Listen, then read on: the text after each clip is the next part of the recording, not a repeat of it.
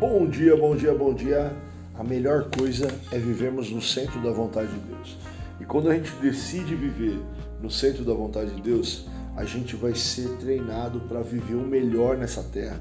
Meu, algo que a gente vai ver ser desenvolvido em nós é a perseverança, sabe? A gente vai descobrir que não adianta a gente tomar atalho para chegar ao destino final e a gente vai aprender que tudo tem um tempo determinado debaixo do céu. Eclesiastes capítulo 3, né? Há tempo para colher, há tempo para plantar, há tempo de regar, há tempo de abraçar, de deixar de abraçar, né?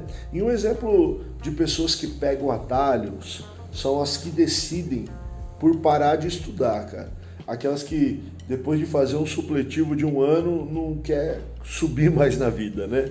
Meu, acontece que pessoas que pensam assim, elas acabam demorando mais para terminar do que se tivesse seguido o caminho normal. Meu, a soma dos atalhos sempre será maior do que o caminho correto. Meu, é real em todas as áreas. Veja por mim, fiz a quinta série cinco vezes. Olha só, quinta série cinco vezes, primeiro ano do colegial três vezes por quê? Porque queria ficar tomando atalho. O atalho, ele sempre vai ser maior que o caminho normal.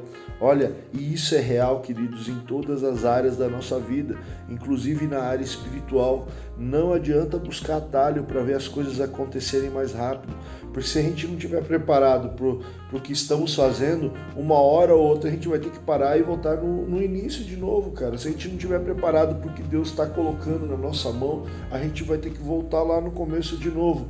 E é por isso que a perseverança no processo ela é fundamental, meu, e a gente só vai poder dizer que somos perseverantes se a gente chegar ao fim das coisas. Então entenda que não é a maneira como você começa, mas é a maneira como você termina. Não é a largada, não é, meu, dar o pique no começo da corrida, mas é atravessar a fita lá no final. É passar, meu, chegar na, no, no, na, na chegada, na linha de chegada e dizer: Eu venci, eu cheguei, eu consegui. Até aqui nos ajudou o Senhor e por isso estamos alegres, sabe? Meu, é você, não é ir mais rápido, mas é chegar lá. Essa vida cristã, a nossa vida cristã, a nossa vida com Deus, não é uma corrida de velocidade, mas é uma corrida de perseverança. É uma corrida que realmente nós vamos chegar no final e provar que nós chegamos até lá porque nós perseveramos. Amém? Vamos orar? Pai, ajude-nos a sermos perseverantes, pois entendemos que tudo tem um tempo, Deus, e a gente não quer pegar talho. A gente não quer, Deus, atrapalhar o teu agir em nossas vidas, Deus. Não queremos tomar a tua frente, não queremos, Pai, tomar, Senhor Pai, o lugar do Senhor.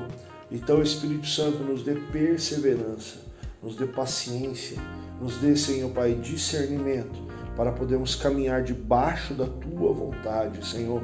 Nós sabemos que o nosso coração muitas vezes ele é ansioso, Pai mas Filipenses 4,6 diz: lançai sobre ele toda a vossa ansiedade. E é isso que nós estamos fazendo nessa manhã, lançando sobre o Senhor toda a nossa ansiedade, Pai. E nós estamos agora, Senhor, Pai, pedindo do Senhor a tua perseverança, Deus, a tua perseverança, Senhor, Pai. Nós queremos andar em esperança, Pai. Nós queremos andar em amor, em fé e viver tudo aquilo que o Senhor tem para nós. Em nome de Jesus. Amém. Deus te abençoe. Uma ótima terça-feira.